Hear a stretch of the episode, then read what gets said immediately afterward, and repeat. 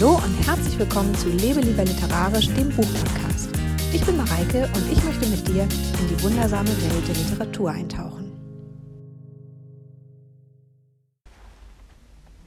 Ich habe ein Experiment gemacht, von dem ich dir heute berichten möchte und das ist besonders interessant für alle, die sich für digitale Lehre und Didaktik interessieren. Also alle Lehrenden heute besonders aufgepasst. Hier kommt ein Experiment extra für euch. Die Idee dazu kam mir bei der letzten DHD-Konferenz, also der Digital Humanities im deutschsprachigen Raum, Konferenz 2019. Und zwar als das Motto für die nächste Konferenz im Jahr 2020 angekündigt wurde. Und dieses Motto war Spielräume. Und da formte sich in meinem Kopf schon gleich so was, ja, das ist toll, da müsste man was mit der Lehre machen, aber es muss was spielerisch her, irgendwas, was die Lehre eben innovativer macht. Und dann hatte ich so eine Idee, von der wusste ich erst nicht, ich weiß nicht, vielleicht hast du das auch manchmal, äh, ob sie total genial ist. Also erst dachte ich, ja, das ist es, super, das könnte total gut klappen. Und das ist die Lösung aller Probleme und so. Und im nächsten Augenblick dachte ich, nee, das ist totaler Schwachsinn, voll die Schnapsidee, echt Schrott nicht zu gebrauchen. Und dann habe ich mal mit ein paar Kollegen gesprochen und auch mit ein paar Studierenden und habe die gefragt, ah, was meint ihr? Ist das jetzt eher eine Top-Idee oder eine Flop-Idee? Und ähm, die waren sich ehrlich gesagt auch nicht so ganz sicher. Und gesagt, ja, könnte klappen, ah, man weiß es nicht ganz genau. Und ich dachte, okay, es nützt nichts. Einfach mal machen, einfach mal ausprobieren. Und so habe ich das Experiment gewagt, eine, und jetzt kommt's, die Age Challenge ins Leben zu rufen. Also eine Digital Humanities Challenge. Das Semester stand damals schon unmittelbar bevor. Also die Konferenz war, äh, wenn ich mich richtig erinnere, Anfang März und im April geht ja das Semester los. Und ich wusste also, okay, ich muss jetzt schnell handeln, wenn ich das noch schaffen will und dieses Experiment wagen möchte. Und heute möchte ich dir davon berichten, wie das Ganze ausgegangen ist. Erstmal wie gewohnt einen Schritt zurück zu der Frage, was ist eigentlich so eine Challenge? Du hast bestimmt schon mal von irgendwelchen Challenges gehört, sowas wie Ice Bucket Challenge oder No Plastic Challenge oder irgendwelche Instagram Challenges. Also jeder hat eigentlich sofort irgendeine Assoziation im Kopf, wenn er das Wort Challenge hört. Aber viele, das muss man jetzt auch noch dazu sagen, viele verbinden Challenges nicht sofort mit seriösen Inhalten, sondern eher mit so dieser Kombination aus Herausforderung und Spaß und manchmal eben auch ein bisschen, ja, ein bisschen Quatsch ist manchmal halt auch mit dabei, so wie bei der Ice Bucket Challenge zum Beispiel. Ich selbst kannte das Format aber vor allem aus dem Bereich Online-Marketing, also wo es tatsächlich auch um seriösere Inhalte geht. Und da findet man Challenges zu ganz unterschiedlichen Themen. Das sind oft so kleine Mini-Online-Kurse und ich habe mir das mal ein bisschen genauer angeguckt und recherchiert und glaube, jetzt sagen zu können, dass es mindestens zwei Arten von Challenges gibt. Die erste Art ist die äh, Social Media Challenge, das habe ich ja schon angesprochen. Ähm, das sind so Challenges, die werden ausschließlich in den sozialen Netzwerken durchgeführt. Die Ice Bucket Challenge ist äh, so ein Beispiel dafür, habe ich auch schon erwähnt. Das ist also ein absolutes Social Media Phänomen. Die Teilnehmer stellen sich darin eine Herausforderung einfach so aus äh, Spaß oder weil sie eben gerne mitmachen möchten. Dann filmen oder fotografieren sie das Ganze und dann teilen sie das eben über die sozialen Netzwerke. Manchmal ist es so, dass halt zu diesen Regeln der Challenge gehört, dass man Freunde oder Bekannte oder irgendwelche Leute, die man halt auch irgendwie toll findet, denen man folgt auf Social Media, nominiert und dass die dann halt mitmachen müssen. Dadurch entsteht so eine Art Gruppenzwang. Aber Wahrscheinlich entsteht er auch gar nicht erst dadurch, sondern so eine bestimmte Art von Gruppenzwang ist einfach in diesem Format schon angelegt, weil ja niemand alleine so eine Challenge machen würde, also so eine Social Media Challenge. Da gehört also immer so eine gewisse Gruppendynamik auch dazu. Das zweite Format ist die E-Mail Challenge. Die ist ein bisschen umfangreicher und eben auch seriöser. Also da fallen diese Online-Marketing-Challenges zum Beispiel auch darunter. Das ist meistens so aufgebaut, dass man äh, mehrere kleine Lektionen hat oder kleine Aufgaben und die werden einem in einem bestimmten Rhythmus zugeschickt. Es gibt so Challenges, die erstrecken sich über ein paar Tage und dann kriegt man halt tägliche Aufgaben. Es gibt andere Challenges, die erstrecken sich über ein paar Wochen und dann hat man halt wöchentliche Aufgaben. Es kommt ein bisschen auch darauf an, wie umfangreich das natürlich ist und wie schnell man auch die wöchentlichen Aufgaben so in seinem normalen Arbeitsalltag erledigen kann. Diese Art der Challenges äh, werden über E-Mails, ne, wie der Name auch schon sagt, E-Mail-Challenge, durchgeführt. Das heißt, man braucht auch relativ ausgeklügelte E-Mail-Systeme oder ein System, mit dem man halt E-Mails vorplanen kann und auch Gruppen-E-Mails verschicken kann. Und auch diese Art der Challenge hat was Soziales an sich, also auch hier ist das Soziale wichtig, denn es funktioniert ja über einen Kommunikationskanal, also über E-Mail als äh, Form der Kommunikation. Auch hier geht es wieder darum, dass sich der Teilnehmer einer gewissen Herausforderung stellt. Er möchte ein gewisses Ziel erreichen durch die Challenge, aber er macht das eben nicht alleine, sondern mit demjenigen, der die Challenge durchführt. Und das ist eben meistens so eine Art Coach oder ähm, ja, jemand, der eben ähm, lehrt letztendlich. Die Idee der Digital Humanities Challenge, die mir im Kopf rumspukte, sollte so ein bisschen so ein Mittelding sein.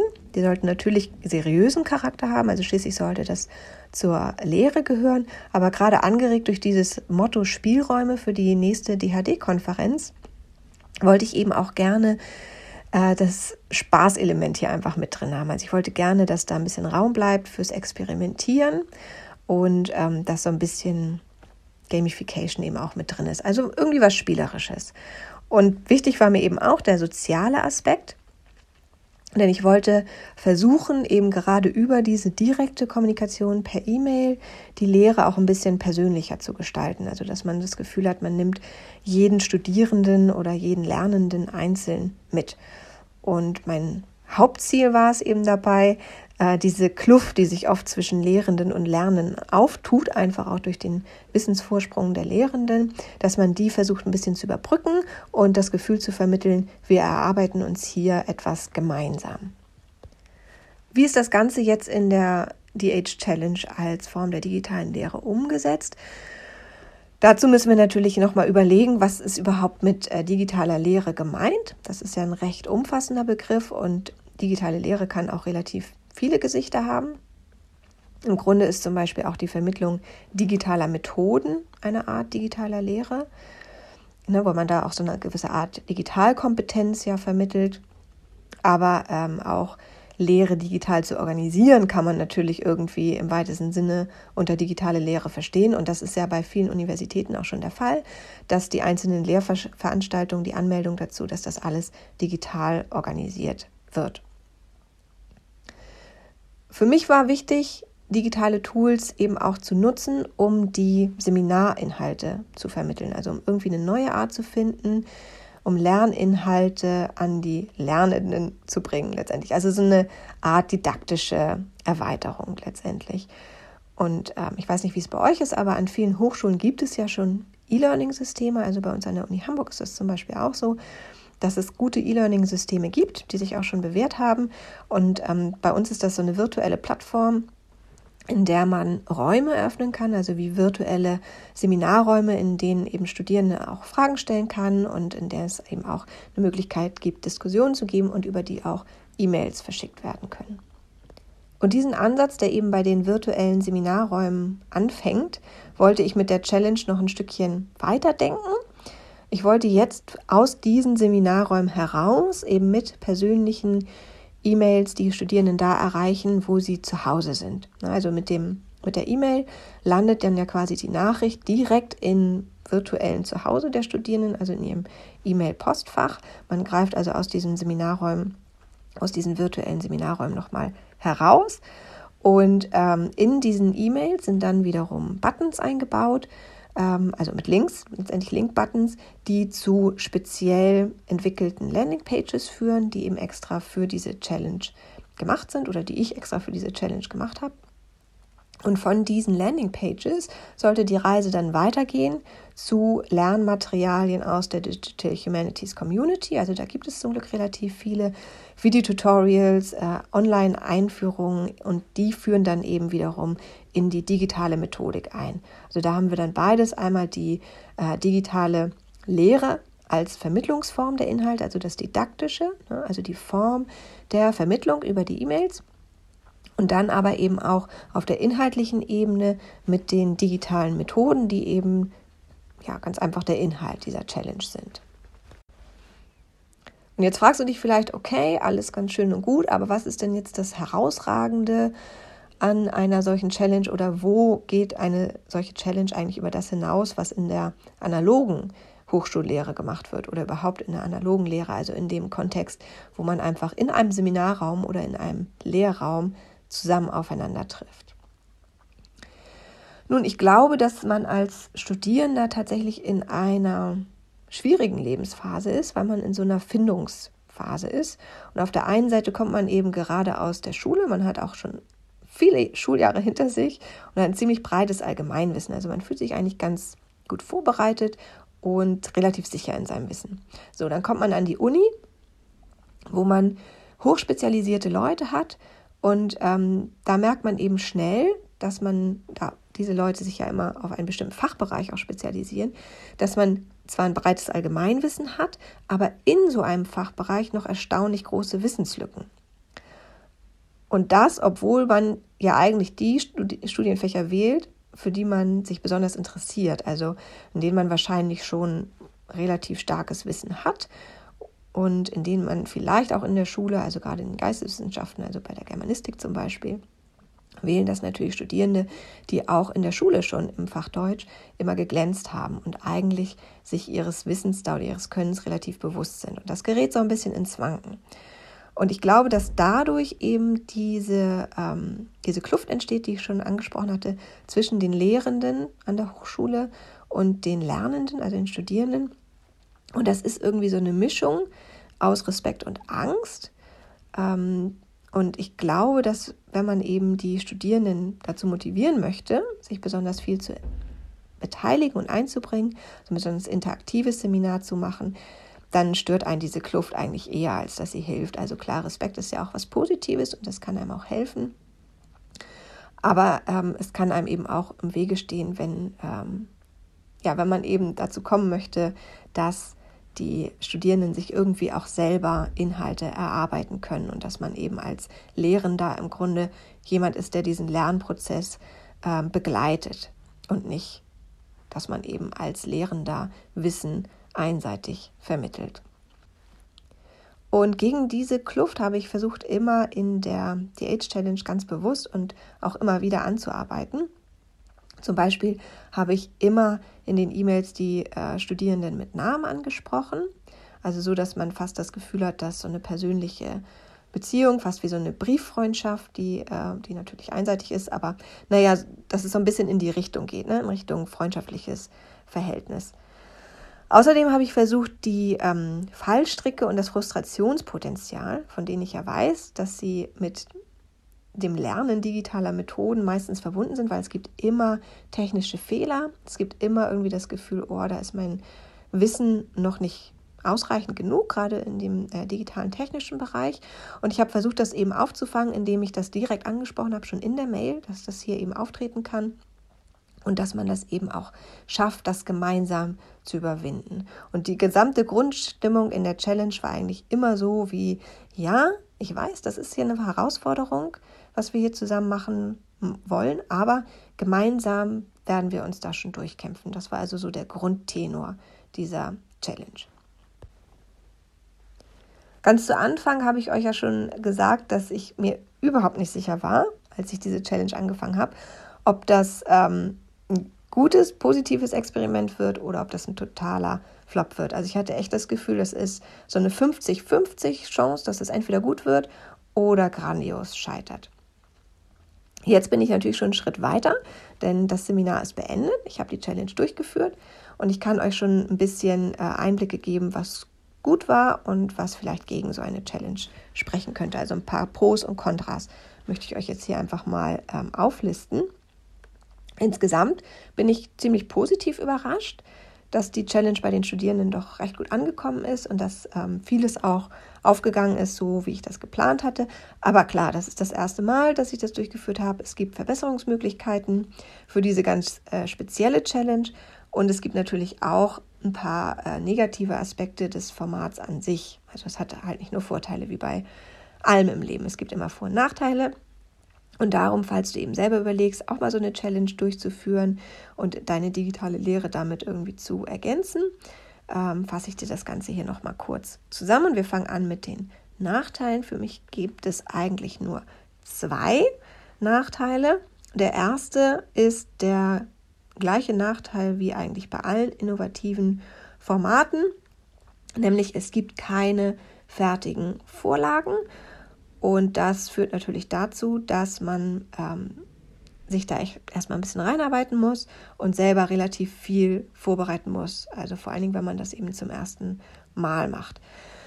Was gehört dazu zur Erarbeitung äh, so einer Challenge? Ich habe das äh, teilweise schon erwähnt. Man muss die Landingpages entwickeln, die dann die Studierenden zu den Inhalten weiterleiten, zu den Tutorials oder den anderen Lerninhalten.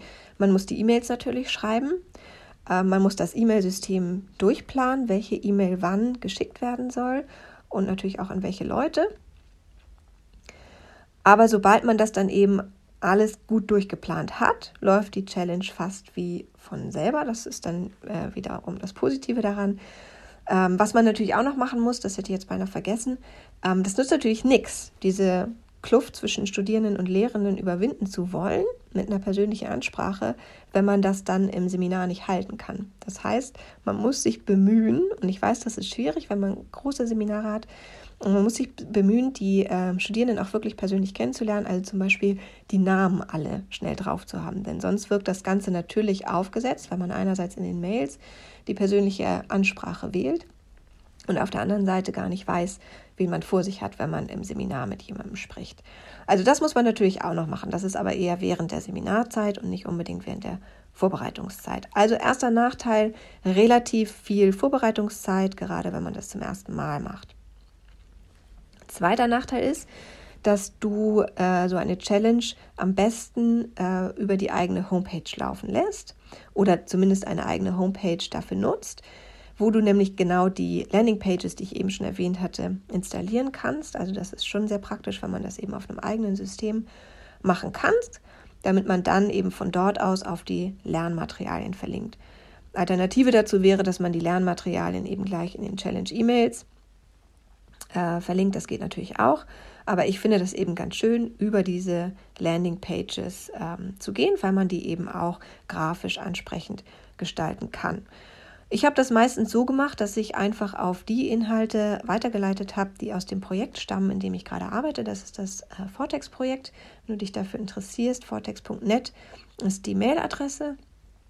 Dort erarbeiten wir eben äh, Tutorials und ähm, Anleitungen Einerseits, um sich eben digitale Methoden beizubringen, aber wir reflektieren diese digitalen Methoden auch äh, theoretisch. Das heißt, man hat so eine theoretische Ebene und eine praktische Ebene drin. Das fand ich ganz schön. Deswegen habe ich diese Inhalte für die Challenge gewählt. Aber es gibt im Digital Humanities Bereich definitiv auch andere gute Lehr- und Lernmaterialien. Kommen wir zu den Vorteilen. Die habe ich alle irgendwie schon mal erwähnt im Laufe dieser Podcast-Folge. Darum fasse ich die hier einfach nur noch mal kurz zusammen, so als Liste. Erster Vorteil ist die persönliche Ansprache der Studierenden. Habe ich schon genug zu gesagt, muss ich nicht weiter erklären. Zweiter Vorteil ist eben dieses gemeinsame Erarbeiten von Inhalten. Dadurch setzt sich das Gelernte eben auch sehr gut im Kopf der Studierenden fest, weil sie das eben alles sich selbst erarbeitet haben und durch praktisches äh, Handeln und Nutzen der Tools letztendlich auch erprobt haben. Und das setzt sich dann halt einfach fester, als wenn man etwas nur liest oder sich halt ähm, versucht, lesen zu erarbeiten. Dritter Vorteil ist die Innovation der Lehrmethode. Das sorgt für so einen kleinen Überraschungseffekt bei Studierenden, denn das ist eben ein Format, was noch nicht besonders häufig genutzt wird. Vierter Vorteil, auch den habe ich schon genannt, wenn man einmal das Ganze durchgeplant hat in den Semesterferien, vor dem Seminar selbst, dann läuft die Challenge eigentlich fast wie von selbst. Also dann kann man sich sicher sein, man hat gute Inhalte erarbeitet, man hat es gut durchgeplant und das läuft schon. Und der fünfte Vorteil ist eben diese spielerische Herausforderung, ähm, die das Ganze so umgibt oder die in dem Ganzen ja auch aufgebaut wird. Und die sorgt eben dafür, dass man auch ähm, so einen gewissen Spaßfaktor dabei hat oder zumindest eben den persönlichen Ehrgeiz der Studierenden wecken kann. Also für mich überwiegen hier eindeutig die Vorteile, also zwei Nachteile sehe ich an diesem Challenge-Format und fünf Vorteile. Das ist für mich eine ganz klare Bilanz. Ich habe ja schon erwähnt, dass das Challenge-Format im Allgemeinen ganz gut aufgenommen wurde. Und jetzt fragst du dich wahrscheinlich, woher ich das weiß. Also natürlich einerseits irgendwie auch aus den Gesprächen mit Studierenden. Aber ich weiß das vor allem, weil ich natürlich eine kleine anonyme Umfrage in die Challenge äh, eingebaut habe, damit man das Ganze eben auch bewerten und evaluieren kann und dann eben auch entsprechend verbessern. Und in diesen, dieser Umfrage habe ich die Teilnehmerinnen sowas gefragt wie, ähm, wie war das Arbeitstempo, war das angemessen, hast du Lust bekommen, die gelernten Methoden jetzt auch umzusetzen in deiner Hausarbeit? Ähm, solche Fragen waren das halt.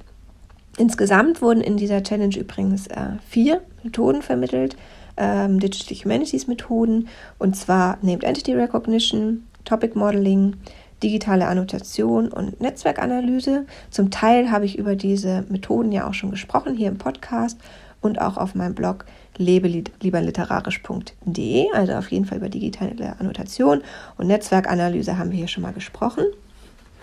Und von diesen vier Methoden waren die beiden letzten, also digitale Annotation und Netzwerkanalyse, die klaren Favoriten bei den Studierenden. Finde ich ganz spannend und habe mich natürlich auch gefragt, warum das so ist. Ähm, hundertprozentig erklären kann man es nie, aber wahrscheinlich liegt es daran, dass diese Methoden den traditionellen geisteswissenschaftlichen Methoden doch ein bisschen ähnlicher sind als ähm, die beiden anderen. Also die beiden anderen sind vielleicht ein bisschen ähm, neuer für die Studierenden. Was ich besonders schön fand an der Umfrage oder was mich besonders gefreut hat, ist, dass die Studentinnen das äh, Seminar als besonders interaktiv wahrgenommen haben, weil das war ja im Grunde genau mein Ziel, dass ich eben wollte, dass jeder das Gefühl hat, sich zu beteiligen und dass man eben nicht in so eine kommunikative Einbahnstraße kommt, in der man halt immer nur äh, abliefert und die Studierenden müssen das irgendwie aufnehmen, sondern indem man eben zusammen an den Inhalten arbeiten, arbeitet. Was ich interessant fand oder was mich überrascht hat, ist, dass das ähm, Challenge-Format an sich eigentlich gar nicht mal als so ungewöhnlich wahrgenommen wurde. Das hätte ich mir äh, anders gedacht. Also das wurde eigentlich gar nicht so als besonders bewertet. Aber die Methodenvielfalt, also die inhaltliche Ebene, die hat die Studentinnen schon überrascht. Also sie waren angegeben, dass sie ähm, fanden, dass das eben sehr abwechslungsreiche Methoden waren und dass sie sich eben auch, ähm, dass sie ganz spannend finden, dass man mit jeder Methode irgendwie auch anders auf den Text schauen kann, also dass man immer andere Aspekte des Textes dadurch in den Vordergrund rücken kann. Und dann freut mich das natürlich auch, dass eben viele auch gesagt haben, dass sie diese digitalen Methoden auch im weiteren Studium nutzen möchten oder dass sie das Gefühl haben, dass das sehr nützlich ist für ihr Studium, dass sie sich damit beschäftigen könnten. Eine Sache, die jetzt auch in der Umfrage rauskam und bei der ich das Gefühl habe, okay, hier kann ich noch was verbessern, ist, dass die Studierenden nicht das Gefühl haben, dass sie die digitale Methoden besonders gut in ihrem späteren Berufsleben umsetzen können. Also abgesehen von der Forschung. Wenn sie eben in der Forschung bleiben, haben sie schon das Gefühl, dass sie das gut nutzen können, aber nicht in einem praktischen Berufsleben. Und das ist was, da äh, möchte ich die Challenge definitiv noch verbessern. Denn eigentlich bin ich davon überzeugt, dass gerade diese digitalen Methoden sehr viele Anknüpfungspunkte bieten oder sehr viel weiterhelfen können später im praktischen Berufsleben. Also das ist ein Punkt, an dem ich definitiv noch arbeiten werde. Was immer und immer und immer wieder auftaucht in der Digital Humanities Lehre, war auch hier bei der Challenge wieder ein großes Problem und das sind technische Schwierigkeiten, sage ich mal. Also das ist immer so, wenn man diese digitalen Methoden lehrt, wird man mit technischen Problemen konfrontiert. Es gibt meines Wissens kein Seminar, das diese äh, technischen Fehler nicht durchmacht oder das nicht irgendwie damit umgehen muss. Ich habe halt versucht, in der Challenge das möglichst auszulagern, sodass eben die Installation zum Beispiel der Programme schon zu Hause stattfindet und dass man eben im Seminar dann mehr Zeit hat, sich mit den Methoden an sich zu beschäftigen. Aber das ähm, ist eben nur teilweise geglückt. Ähm, teilweise mussten wir auch im Seminar immer noch mit technischen Fehlern kämpfen. Es war ein eher kleines Seminar und trotzdem hatten wir eben Laptops, also Studierenden-Laptops mit allen drei Betriebssystemen drauf, also Linux, Windows und Mac. Und das Ganze dann auch noch in zahlreichen Varianten. Das heißt, es treten auch noch unterschiedliche Fehler auf und das ist schon relativ schwierig als Lehrkraft dann darauf auch immer zu reagieren auf allen Betriebssystemen. Ähm, und es war eigentlich so, dass bei allen Desktop-Programmen ähm, irgendwann bei der Installation Probleme auftraten oder es ist später abgestürzt oder also es gab immer auf irgendeinem Betriebssystem irgendwas, was nicht äh, ganz rund lief. Und letztendlich war dann also das einzige Tool, mit dem wir wirklich keinerlei Probleme hatten, das Annotationstool Cadma, das eben webbasiert ist. Ähm, das ist unser eigenes Tool, was an der Universität Hamburg entwickelt wurde. Und wir haben natürlich mit dieser Umstellung damals auf die, ähm, die Webversion auch auf solche Schwierigkeiten und Probleme reagiert. Also das war das jetzt das einzige Tool, was ähm, auf allen Computern stabil lief und mit dem man eben zumindest diese technischen Anfangsschwierigkeiten nicht hatte. Übrigens war die Umfrage, die ich äh, unter den Studierenden gemacht habe, nicht das einzige, mit dem sie das Seminar nochmal reflektieren konnten. Ich habe ähm, während des Seminars Essays schreiben lassen, die ich jetzt nach und nach auf dem Challenge-Blog veröffentlichen werde. Also jede äh, Studentin hat einen Artikel dafür geschrieben und darin äh, sollte eben jeweils eine Methode ausgewählt werden und beschrieben und diskutiert bzw. reflektiert werden. Also man sollte nochmal kurz überlegen, was sind die Vor- und Nachteile, was hat mich überzeugt, was hat mich nicht so überzeugt. Und diese ähm, Essays, diese Artikel werden jetzt wöchentlich veröffentlichen auf dem Challenge-Blog. Ähm, die Webadresse ist thechallenge.mareikeschumacher.de. Ich verlinke dir das Ganze natürlich auch nochmal unten in den Show Notes. Das ist definitiv eine spannende Lektüre für alle DH-Lehrenden und überhaupt alle, die sich auch für die DH-Methoden interessieren und auch gerade natürlich für Studierende, die einfach mal einen Blick auf diese Methodik haben wollen, der eben auch von Anfängern in der Methodik kommt und ähm, der eben auch von Studierenden kommt. Das ist ja oft nochmal eine andere Bewertung, als wenn man eben so in dieser Community schon drin steckt. Also eine ganz ehrliche und sehr unvoreingenommene Sicht auf die Digital Humanities Methoden. Für mich als Lehrende ist dieses DH Challenge Experiment auf jeden Fall positiv ausgegangen. Ich fand es richtig angenehm, ähm, dass ich eben vor dem Semester, das ist sonst nicht so meine Art, ich bin sonst nicht so die Durchplanerin, aber vielleicht fand ich es genau deswegen eben auch so angenehm, dass ich schon vor Semesterbeginn eigentlich alles durchgeplant hatte und genau wusste, in welcher Sitzung ich welche äh, Methode mache und mit welchen Lernmaterialien ich das Ganze mache.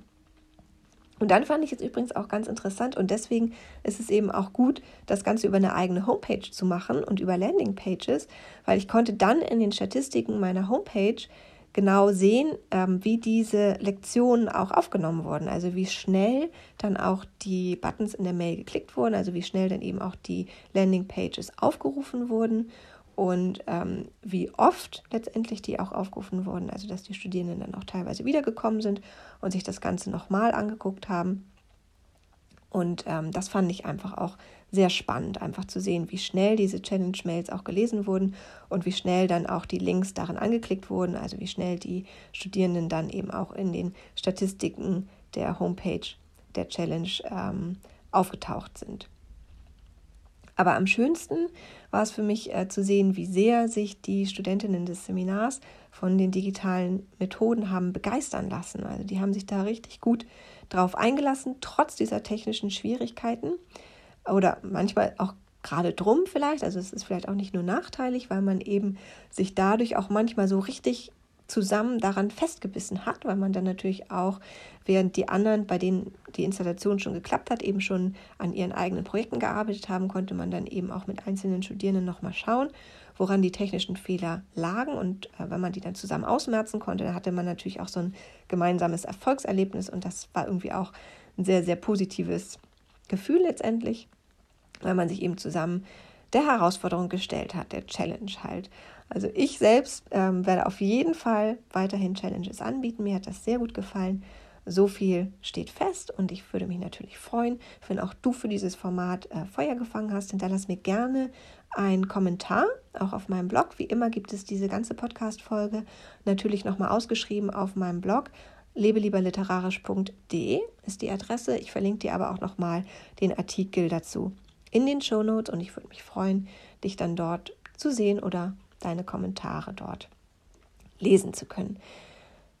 Jetzt verabschiede ich mich erstmal aus dieser Folge. Nächste Woche sehen wir uns hier wieder, wenn es wieder heißt, lebe lieber literarisch. Ich freue mich drauf. Bis dann.